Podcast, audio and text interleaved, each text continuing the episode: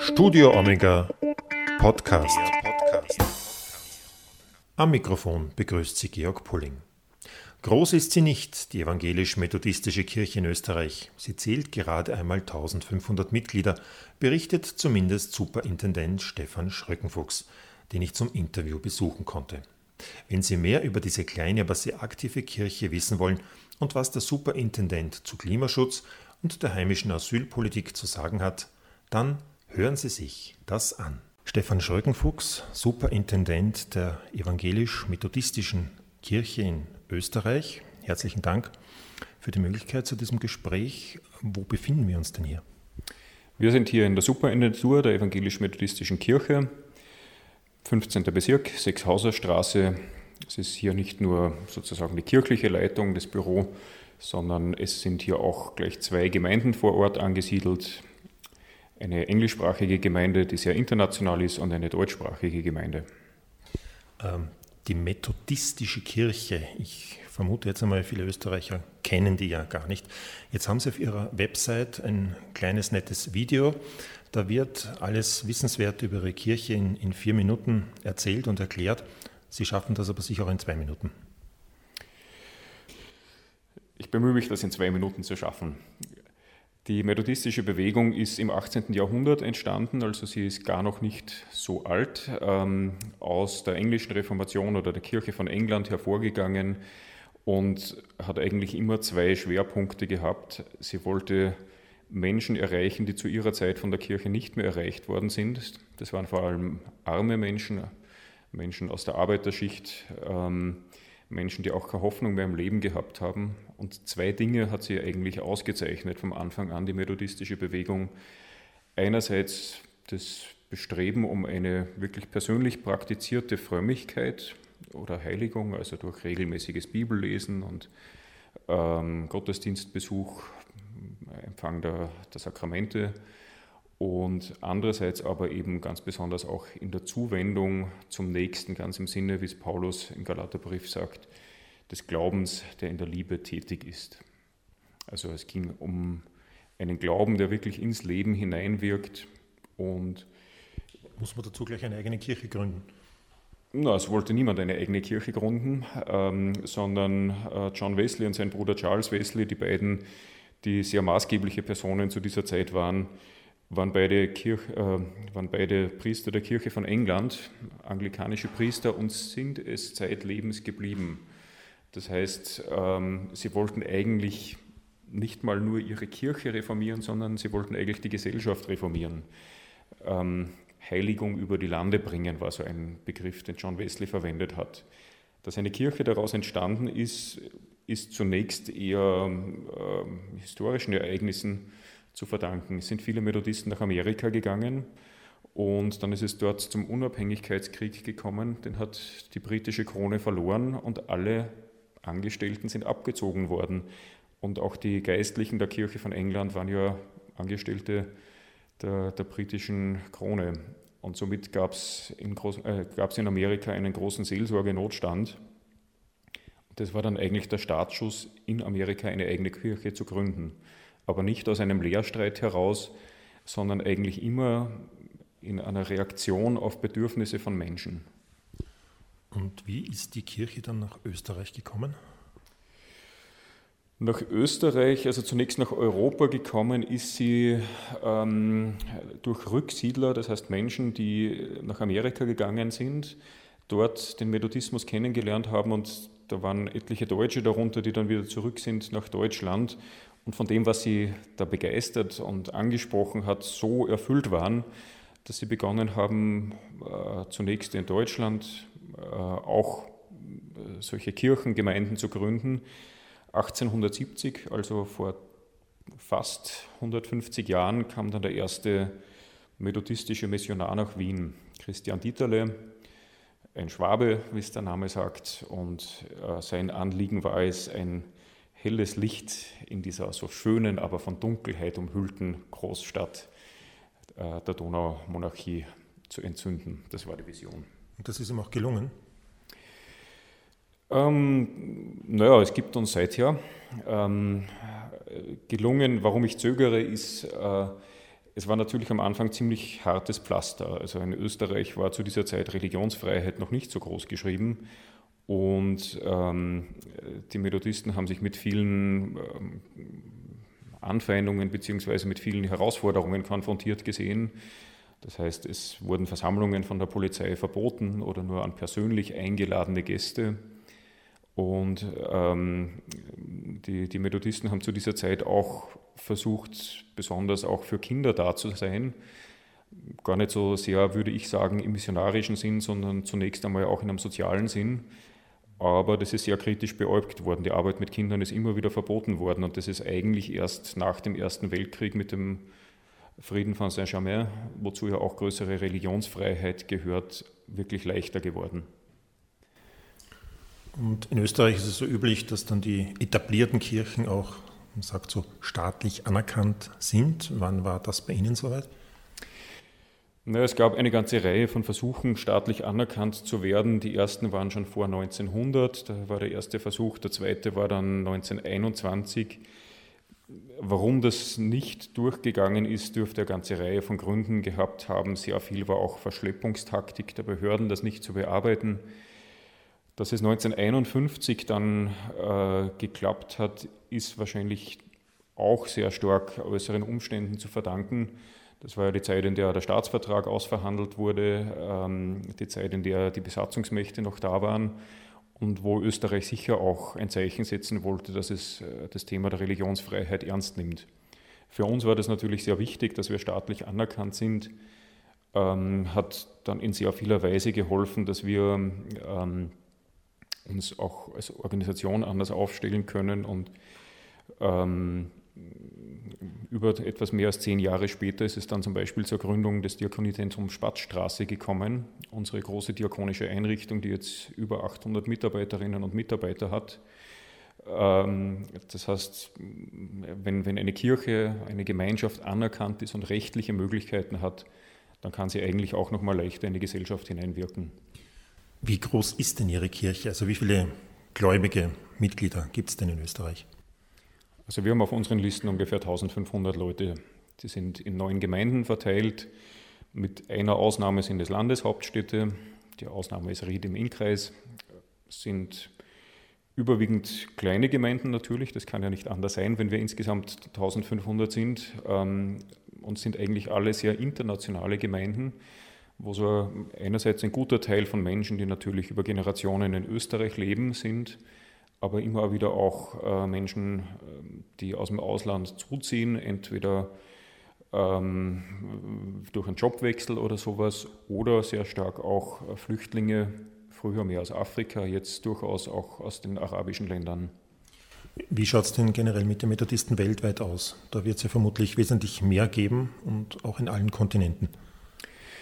Also insgesamt zur methodistischen Kirchenfamilie gehören ungefähr 85 Millionen Menschen. Das heißt, es ist durchaus eine, ähm, eine große äh, kirchliche Gemeinschaft. Ähm, die Methodisten in Österreich gehören direkt zur United Methodist Church. Das heißt, das ist eine weltweit tätige Kirche in über 50 Ländern, die hat 12 Millionen Mitglieder ungefähr die Hälfte davon in den USA, ähm, der größer werdende Teil äh, auf den, äh, in Afrika, Europa, Asien. Und ähm, das Besondere an der United Methodist Church ist eben, dass sie keine Landeskirche ist. Das ist was, was uns als Methodisten in Österreich zum Beispiel auch von der lutherischen und der reformierten Kirche unterscheidet, sondern äh, wir sind tatsächlich eine gemeinsame Kirche mit einer gemeinsamen Ordnung, die ähm, wir uns versuchen, auf einem demokratischen Weg zu geben. Wie ist denn das in Ihrer Kirche? Ähm, Sie sind Superintendent, es gibt Pastoren, ich glaube, es gibt auch einen Bischof. Das ist auch nicht in allen reformatorischen Kirchen so. Ähm, Sie sind, glaube ich, auch verheiratet, also man kann auch heiraten. Erzählen Sie mal ein bisschen, wie, wie ist denn das? Ja, vielleicht erst das Persönliche. Ja, ich bin verheiratet, habe drei Kinder. Ähm, das ist für mich auch sehr wichtig, da wirklich mit meiner Familie ähm, auch in unserer Gemeinde verwurzelt zu sein. Und ähm, als Pastor, als Pfarrer bin ich ja wirklich mit allen Aspekten des Lebens konfrontiert. Also äh, mit dem Pfarrer hat man, wenn es gut geht, von der Taufe bis zur Beerdigung zu tun. Das ist auch was, was ich so besonders schön an diesem Beruf finde, muss ich sagen. Und dass ich da selber äh, als Familienvater und Ehemann auch alle Aspekte, die, die zum menschlichen Zusammenleben gehören, kenne, empfinde ich sicher nicht als Schaden. Ähm, unsere Kirche, ja, es gibt einen Bischof, unser Bischof sitzt, also mein Bischof sitzt in der Schweiz, der ist für Mittel- und Südeuropa zuständig. Das sind 16 verschiedene Länder, 20 verschiedene Sprachen. Das ist wirklich ein hochdiverses Gebiet, für das er zuständig ist. Der Bischof wird demokratisch gewählt und für gewisse Verwaltungseinheiten, wir nennen das jährliche Konferenzen, ernennt er dann jeweils einen Superintendent oder eine Superintendentin, die ähm, ihn vertritt. Das heißt, für Österreich bin ich vom Bischof ernannt und ähm, in seiner Abwesenheit ähm, leite ich gemeinsam mit der jährlichen Konferenz und äh, dem Kirchenvorstand die Geschäfte in Österreich und vertrete ihn auch. Der Bischof ist gewählt, Sie sind auch gewählt. Bei Ihnen wird jeder Mann gewählt, jede Frau gewählt. Nein, das ist bei uns ein bisschen anders. Der Superintendent wird vom Bischof ernannt. Also wir haben überhaupt ein System der Dienstzuweisungen. Das heißt, gemeinsam demokratisch gewählt wird der Bischof, aber der Bischof weist dann jeweils die Pfarrerinnen und Pfarrer den einzelnen Gemeinden zu und auch die Aufgabe des Superintendenten ist eine Dienstzuweisung, die ich für eine Zeit bekomme und irgendwann wird sie wieder ändern, enden.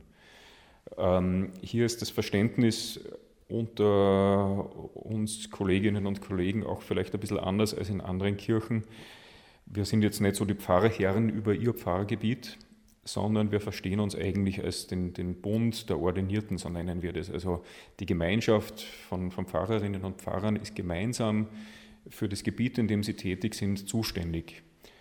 Ähm, und äh, wir teilen uns da die Aufgaben untereinander auf und arbeiten sehr stark miteinander zusammen. Das finde ich auch sehr wichtig. Sie haben jetzt mehrmals schon noch die Pfarrerinnen angesprochen. Ähm, das heißt, bei Ihnen können Frauen im Prinzip auch alle Leitungsämter bekommen, einnehmen. Ähm, wie viele Pfarrerinnen gibt es denn in Österreich? In Österreich haben wir im Moment zwei. Dazu muss ich sagen, von sechs Aktiven, also ein Drittel. Es stehen alle Ämtern allen offen. Also es gibt äh, in unserer Kirche weltweit auch Bischöfinnen, gar nicht so wenig. Äh, Deutschland hatte bis vor kurzem noch eine Bischöfin. Bei der letzten Wahl ist es jetzt dann wieder ein Bischof geworden. Aber da gibt es keine Unterschiede. Sie haben jetzt vorhin davon gesprochen, dass es in Österreich in etwa 1500 Mitglieder gibt. Dann haben Sie die Spatzstraße angesprochen, dieses große diakonische Zentrum mit 800 Mitarbeitern. Das werden jetzt vermutlich nicht alle Methodisten sein, das wäre schon die Hälfte Ihrer gesamten Gemeinschaft. Erzählen Sie mal ein bisschen was. Was passiert in der Spatzstraße? Also das Diakoniezentrum Spatzstraße, ähm, ursprünglich hat es den Slogan gehabt, Dasein für Kinder und Jugendliche. Mittlerweile muss man es erweitern, Dasein für Kinder, Jugendliche und junge Erwachsene. Ähm, die starken Bereiche sind einerseits alles, ähm, was in dem Bereich äh, Frühförderung und später dann auch Erwachsenenförderung Menschen mit Behinderungen geht. Ähm, andererseits, äh, das ist vielleicht also die, die, die stärkste Wurzel, hat sich von Anfang an gekümmert um Kinder, die jetzt in sozial schwierigen Umfeldern aufwachsen, aufgewachsen sind und damit oft auch ein sehr schwieriges Verhalten an den Tag legen. Das heißt, äh, es beginnt bei uns wirklich bei der frühen Kommunikationsförderung oder bei der Begleitung von jungen Müttern in schwierigen Lebenssituationen, die, ähm, die ihre Kinder bekommen. Ähm, es ist sehr, ein sehr großer Teil Schulassistenz äh, für Kinder, die äh, Behinderung haben, dass sie ihren Schullaufbahn bewältigen können. Dann gibt es äh, das sogenannte Sonderkrankenhaus und verschiedene Wohngruppen für äh, sozial auffällige Jugendliche.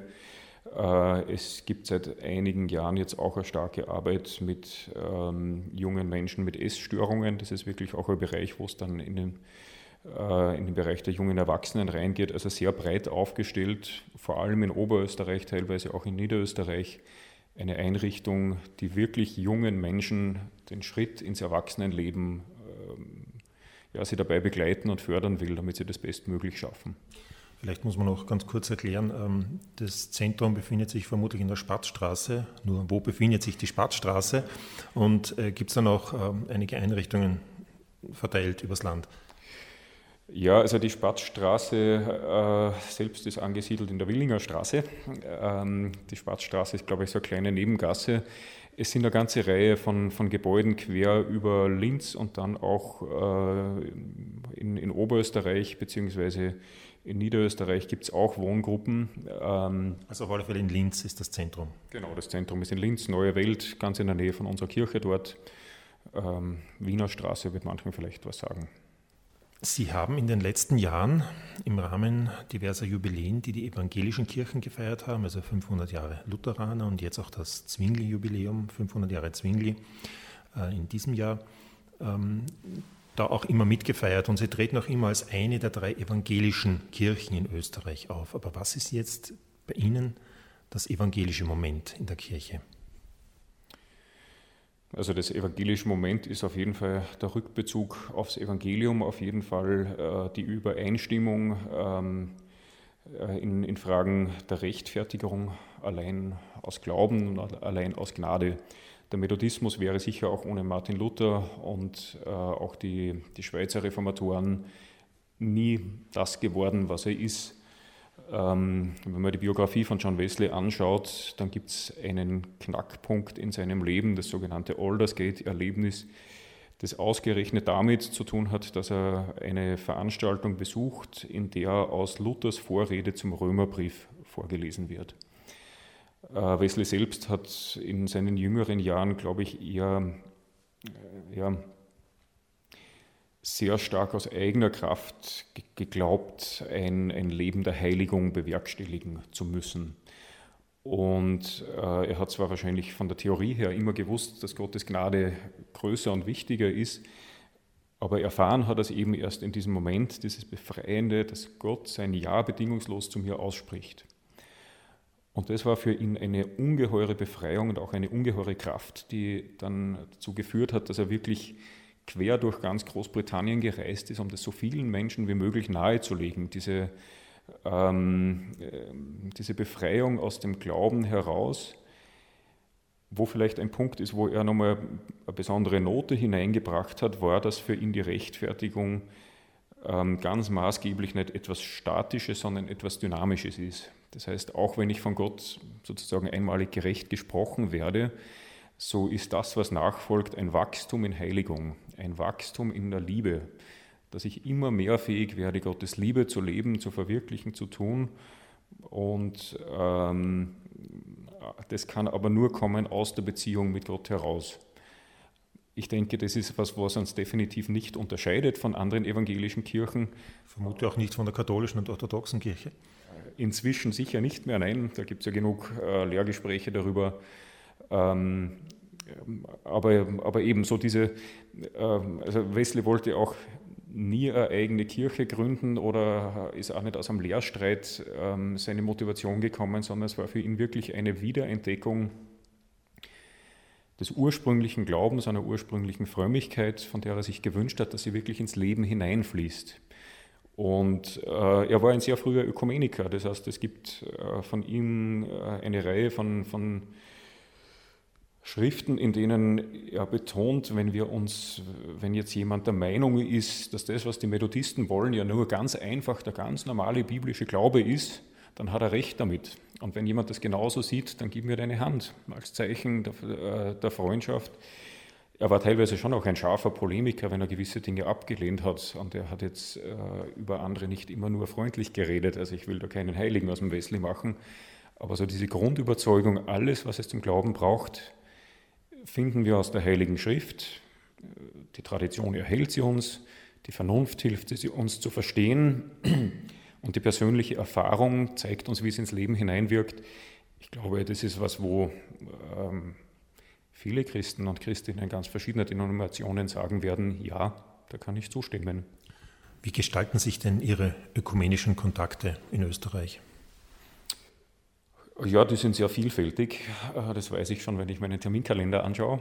Ähm, natürlich eben die besonders enge Zusammenarbeit mit äh, den beiden anderen evangelischen Kirchen, mit denen wir in der Gemeinschaft der evangelischen Kirchen in Europa ja auch wirklich ähm, auf, auf, sehr intensive Weise verbunden sind. Ähm, eine Sache, die wir jetzt wieder gemeinsam äh, veranstalten werden, ist im Sommer, im Juli, 3. bis 5. Juli in Graz, die christlichen Begegnungstage. 2020. 2020, genau. Ähm, das war ursprünglich ein Projekt von ähm, reformierten und lutherischen Kirchen, so entlang des ehemaligen Eisernen Vorhangs, sich da zu begegnen und kennenzulernen. Und in Österreich machen wir das erstmals gemeinsam lutherische, reformierte und methodistische Kirche und auch die römisch-katholische Kirche, die Diözese Graz-Seckau ist mit an Bord. Ähm, das heißt, das ist so etwas, wo man schon sieht, wie intensiv wir zusammenarbeiten. Wir sind natürlich im Ökumenischen Rat der Kirchen vertreten, im Ökumenischen Jugendrat, bei ökumenischen Gottesdiensten auf ganz verschiedene Weise. Ähm, das heißt, im Januar, wenn dann wieder die Weltgebetswoche ist, äh, feiern wir da auch mit und engagieren uns mit den Kräften, die wir als kleine Kirche haben, so gut wir können. Jetzt haben Sie Ihr Licht ein bisschen unter den Scheffel gestellt. Ich habe mich nämlich ein wenig vorbereitet auf dieses Gespräch. Die methodistische Kirche war ja, was den Ökumenischen Rat betrifft, in Österreich bei den Gründungskirchen dabei und das waren gar nicht so viele. Das ist richtig. Ähm, wir waren nicht nur beim Ökumenischen Rat, sondern auch beim Ökumenischen Jugendrat äh, mit Gründungsmitglieder. Und ähm, wir haben auch äh, mehrmals Vorsitzende gestellt des Ökumenischen Rats. Es ist einfach ein Herzensanliegen. Also es ist ein Herzensanliegen, dass wir als verschiedene Kirchen miteinander auf dem Weg sind und miteinander ein, äh, einen Dienst für die Gesellschaft tun. Äh, und äh, das christliche Zeugnis vertreten wir nur glaubwürdig, wenn wir es gemeinsam tun. Ähm, Darum glaube ich auch, also die, die Aufgabe des Ökumenischen Rats ist noch längst nicht getan. Ähm, selbst wenn manche vielleicht äh, sich fragen, jetzt sind wir so lang in der Ökumene unterwegs und gewisse Kernfragen sind immer noch nicht gelöst. Was ich auf jeden Fall sehe, ist die Beziehungen zwischen ähm, Verantwortungsträgern und Verantwortungsträgerinnen in den Kirchen sind so gut, dass wir immer wieder tragfähige Dinge tun. Und eines der wichtigsten Dinge, glaube ich, die der Ökumenische Rat in den letzten Jahren äh, gemacht hat, war das ökumenische Sozialwort, gemeinsam eine Stimme ja, besonders zugunsten der Schwachen zu sein. Das ökumenische Sozialwort wird immer wieder von verschiedensten Kirchenvertretern als ein Erfolgsprojekt hervorgehoben. Ähm, ein anderes Thema, äh, sichtlich keine Erfolgsgeschichte, der Karfreitag. Der Karfreitag als Feiertag für die evangelischen Christen war ja auch, glaube ich, für die Methodisten immer ein solcher. Das war eine durchaus feine Sache, nehme ich jetzt mal an. Jetzt gibt es das seit Jetzt gibt es diese Regelung seit einem Jahr nicht mehr so, aber natürlich äh, Bestrebungen einiger Kirchen, dass man hier wieder eine neue Regelung vorsieht von Seiten der Politik, dass es doch wieder ein Feiertag wird, womöglich für alle. Wie sehen Sie denn dieses Problem oder diese Herausforderung? Nennen wir mal den positiven Aspekt. Der positive ist sicher, dass ähm, die Auseinandersetzung mit dem Karfreitag an sich und warum der Karfreitag so wichtig ist, ist äh, natürlich durch die ganzen Diskussionen äh, gestiegen. Und ich glaube, äh, das Nachdenken darüber, warum der Karfreitag wichtig ist, ähm, es ist einfach ein zentrales Thema des christlichen Glaubens. Also ähm, umso mehr schmerzt es natürlich und verstehe ich es einfach auch nicht, dass der Karfreitag ähm, dann nicht den Stellenwert bekommt, ähm, den er haben sollte. Also aus meiner Sicht sollte man auf jeden Fall versuchen, einen anderen Feiertag abzutauschen oder sonst irgendeine Lösung zu finden, ähm, weil der Karfreitag macht ja was, was eigentlich vollkommen unpopulär ist, dass er nämlich die Verletzlichkeit des Menschen ins Zentrum stellt und äh, dass er uns mal herausfordert, nicht wegzuschauen, wenn, wo Unrecht geschieht, nicht wegzuschauen, wo Menschen schwach sind, wo Menschen verletzt werden. Und Gott stellt sich auf die Seite der Schwachen und macht sich selbst schwach. Wir verehren oft so das Große, das Starke, das Mächtige und je mächtiger und toller und so weiter, äh, desto besser.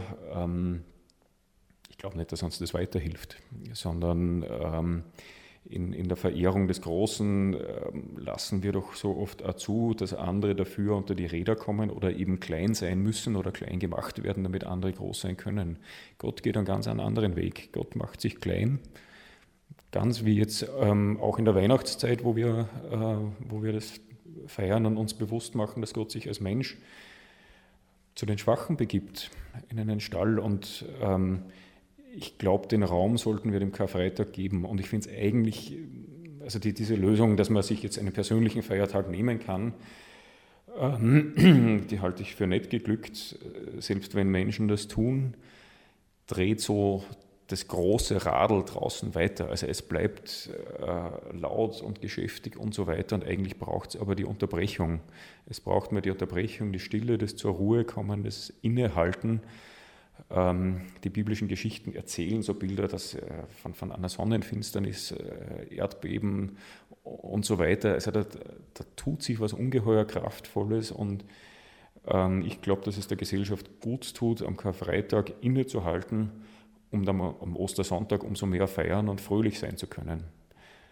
Ähm, und ich glaube, ich glaub, dass es eben der gesamten Gesellschaft gut tun würde, selbst denen, die sich jetzt nicht als Christinnen und Christen äh, bezeichnen, aber trotzdem da erinnert zu werden, der Mensch in seiner Schwachheit ist ins Zentrum zu stellen. Wollen wir diese Botschaft äh, jetzt auch an die Regierungsverhandler weiterleiten? Türkis, Schwarz und Grün beraten gerade über die nächsten Jahre, was sie denn so alles tun wollen. Sollte das Ihrer Meinung nach auch ins Regierungspaket hinein? Also ich bin überzeugt, dass die Botschaft schon längst bei Ihnen angekommen ist. Äh, dazu haben die evangelischen Kirchen in letzter Zeit genug getan. Sind Sie da auch mit im Boot bei diesen Bemühungen? Ähm, ich sitze jetzt nicht irgendwo persönlich mit am Tisch, aber indirekt ja. Also äh, einerseits dieses deutliche Zeichen, äh, dass die evangelischen Kirchen da eine Klage vorbereiten oder eben diese äh, das nochmal prüfen lassen, ist ja ein deutliches Signal, da stimmt was nicht. Gleichzeitig hat äh, Bischof Kalubka ja ganz deutlich gesagt, viel lieber wäre es uns, das zurückziehen zu können, wenn es eine politische Lösung gäbe. Und äh, ich denke, das ist ein ganz eindeutiges Signal, hinter dem ich voll und ganz stehe. Wie sehr das jetzt zu den Kernthemen äh, der Regierungsverhandlungen gehört, das steht auf einem anderen Blatt. Also ich glaube, wirkliche große Diskussionen haben die äh, an anderen Punkten. Und die sind auch wichtig, keine Frage. Aber aus unserer Sicht ist der Karfreitag ein wichtiges Thema. Ich nehme jetzt ein Zitat von Ihnen auf, da stimmt was nicht. Jetzt habe ich ein, ein, Bild von mir, das habe ich auch vor kurzem sogar auf Ihrer Website gefunden. Da steht bei einer Klimademonstration auf der einen Seite der Superintendent Schröckenfuchs, der hält so ein, einen Stab eines Plakats in der Hand. Auf der anderen Seite steht der reformierte Landessuperintendent Hennefeld und die beiden demonstrieren gemeinsam für eine Änderung der Politik im Bereich des Klimaschutzes. Warum ist Ihnen das Thema so wichtig? Ich glaube, wenn man mit offenen Augen durch die Welt geht, kann es einem gar nicht unwichtig sein. Also, äh, Warum war es vor zwei, drei Jahren noch nicht so wichtig? Äh, war es das? da haben Sie nicht demonstriert. Ähm, Nein, da waren, glaube ich, auch keine solchen Demonstrationen angesetzt. Also unter den Nägeln brennen äh, tut mir das Thema schon länger. Jetzt ist natürlich ein, eine gewisse gesamtgesellschaftliche Dynamik da, über die ich froh bin. Ich, ich glaube, die braucht es äh, einfach, damit es wirklich zu einer Änderung kommt. Ähm, was vielleicht dazu kommt, ist, dass ich jetzt in den letzten zwei Jahren schon meine noch viel stärker Zeichen der Veränderung des Klimawandels zu sehen. Also sei es einerseits die Anzahl an wirklich heißen Tagen in Wien, ähm, dass das in den letzten Sommern einfach mehr war, als wir uns aus früheren Zeiten erinnern, lasst sie nicht wegreden. Oder auch im Sommer, ich bin immer wieder gerne im Salzkammergut. Und ähm, war jetzt schon auch erschüttert, wie kaputt oft der Wald ist. Also so diese Mischung aus trockenem Sommer, Borkenkäfer, dann im Winter sehr große Schneelast, starke Stürme, die setzt dem Wald massiv zu. Und ähm, es muss sich da was tun. Ähm, es ist nicht erst jetzt, dass ich versuche, zum Beispiel, ich lebe in einer internationalen Kirche und muss natürlich viel reisen und versuche, wo es geht, äh, mit der Bahn zu reisen, weil das einfach das umweltfreundlichste Reisemittel ist. Das mache ich nicht erst seit gestern, sondern das mache ich schon länger. Ähm, aber auf der einen Seite glaube ich, dass wir alle noch mehr tun müssen. Und auf der anderen Seite glaube ich, dass es diesen gesellschaftlichen Druck auch braucht, weil ähm, so wichtig es ist, dass wir Einzelne, jeder für sich seine Schritte setzt, geht es nicht, äh, dass man es auf der, auf der Ebene des Einzelnen belässt, sondern es braucht auch politische Änderungen. Es braucht eine Gesetzgebung, die ganz in diese Richtung geht, äh, dass man den CO2-Ausstoß verringert, dass man aus den fossilen Energien äh, rausgeht und so weiter. Und die Gesetzgebung wird aber auch nur in die Richtung gehen, wenn, wenn der Druck auch groß genug ist, also wenn das Bekenntnis der Bevölkerung klar genug ist, wir wollen das und wir sind auch bereit, Opfer zu bringen. Weil das muss man natürlich schon auch sagen, und das ist das Thema, ähm, das ungern angesprochen wird. Wir leben irrsinnig bequem jetzt. Aber es fällt uns halt auf den Kopf. Wenn wir wollen, dass es nicht uns auf den Kopf fällt, dann müssen wir Opfer bringen. Das heißt, die Änderungen werden nicht nur sein, dass wir dann halt äh, grüner die Dinge produzieren und, und nur mit Elektroautos fahren, sondern wir müssen ganz grundsätzlich Dinge an unserem Verhalten, an unserem Lebensstil umdenken. Und das wird auch was kosten.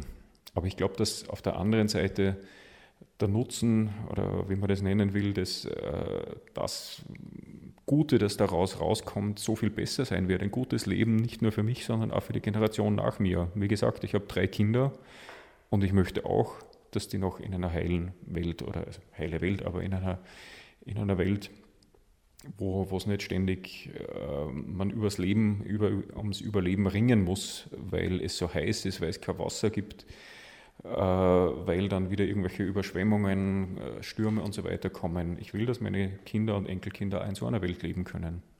Und dazu müssen wir, besonders meine Generation und äh, die knapp drunter und die auf jeden Fall drüber auch ihre Opfer bringen, so unpopulär das klingen mag.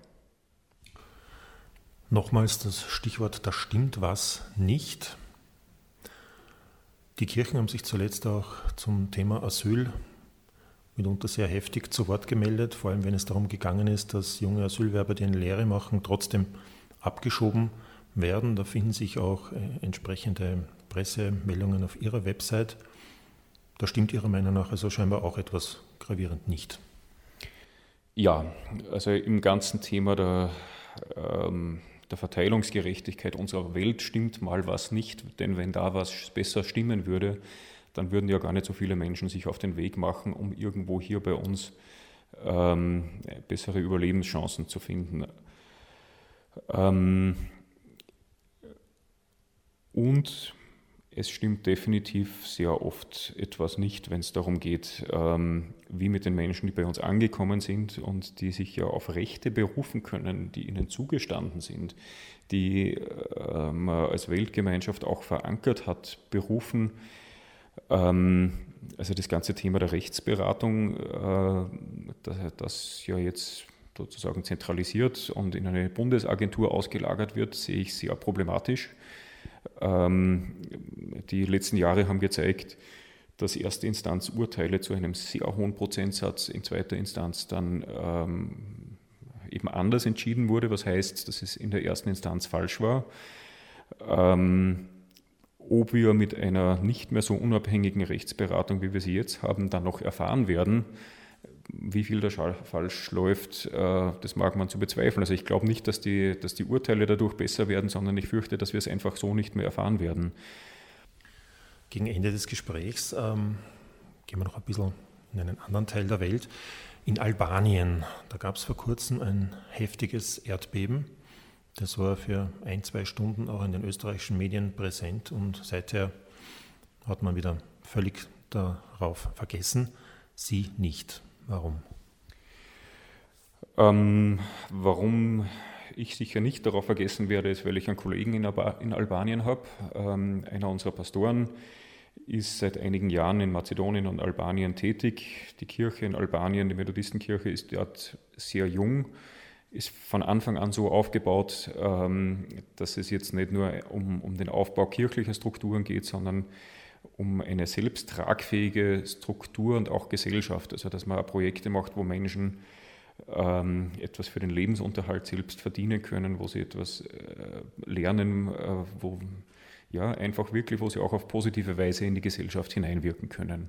Das ist der persönliche Bezug dazu, ähm, weil ich da immer wieder höre und ähm, äh, Berichte bekomme oder auch Menschen aus Albanien kennen.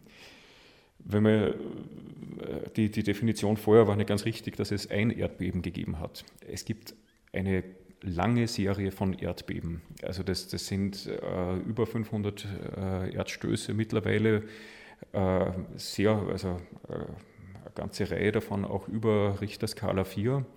Das heißt, das Problem ist nicht nur, dass es einmal ordentlich gerüttelt hat und viel kaputt ist und jetzt muss man halt aufbauen, sondern das große Problem ist eigentlich, dass die Menschen völlig verunsichert sind, dass, äh, dass es immer wieder, immer wieder zu Beben kommt. Ähm, ich habe gerade jetzt vergangene Woche eben den Wilfried Nausner, unseren Pastor in, aus Albanien, ähm, getroffen der auch sagt, die, also gerade die Stadt Dures ist die Stadt, die am meisten betroffen ist.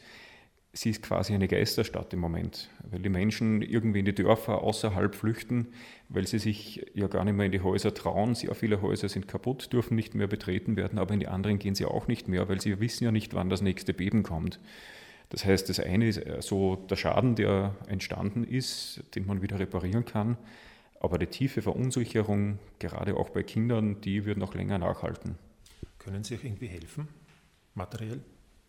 Ähm, die, also ich habe eben mit, mit unserem Pastor dort gesprochen und ähm, das eine ist so die große Wiederaufbaumaßnahmen, die laufen über die staatliche, äh, über die staatlichen Behörden von ähm, Albanien die das, soweit ich es verstanden habe, auch gut im Blick haben, ähm, was unsere Menschen dort machen. Das Erste, was sie mal machen wollten und äh, sicher auch getan haben, war, oft haben die Leute ja wirklich ohne Hab und Gut ihre Zuhause verlassen.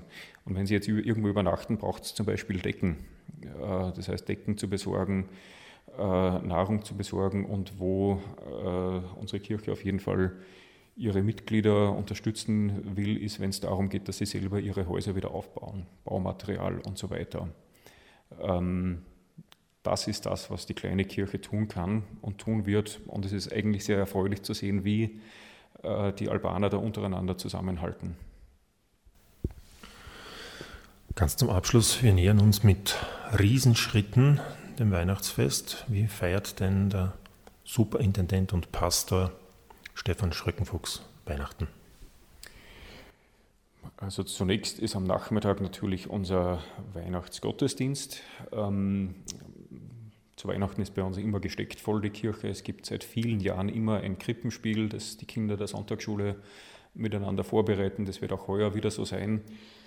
Jetzt bin ich doch schon elf Jahre hier in der Gemeinde und habe äh, jetzt einfach schon etliche Generationen Kinder erlebt, wie sie immer wieder das Krippenspiel spielen und dabei äh, die Weihnachtsgeschichte einfach sehr gut für sich erarbeiten. Ähm, es werden Weihnachtslieder gesungen. Äh, es gibt natürlich einen großen Christbaum in der Kirche und äh, am Schluss wird es immer ein bisschen romantisch, weil wir das Licht ausmachen und jeder hat eine Kerze in der Hand und wir singen Stille Nacht. Das ist so der Moment, wo ich dann nach dem ganzen Trubel, der die Vorbereitung bedeutet, dann meistens also über mal merke, so, und äh, jetzt kommst du in der Weihnachtszeit an. Und danach ähm, geht es bei uns so ein bisschen mit der Salzburger Tradition weiter. Am Weihnachtsabend gibt es dann immer Würstel und Gebäck und ein Bier und Krenn. Das ist in Salzburg isst man zu Weihnachten am Heiligen Abend Würstel miteinander und dann gibt es einen Christbaum und die Bescherung und wir singen Weihnachtslieder. Und ähm, ja, das ist immer ein, ein, ein wirklich schöner Abend, ähm, wo wir mal als Familie auch zur Ruhe kommen können und ähm, ich oft vom Staunen der Kinder selber dann wieder was lernen kann, nämlich dass man staunen kann. Dankeschön.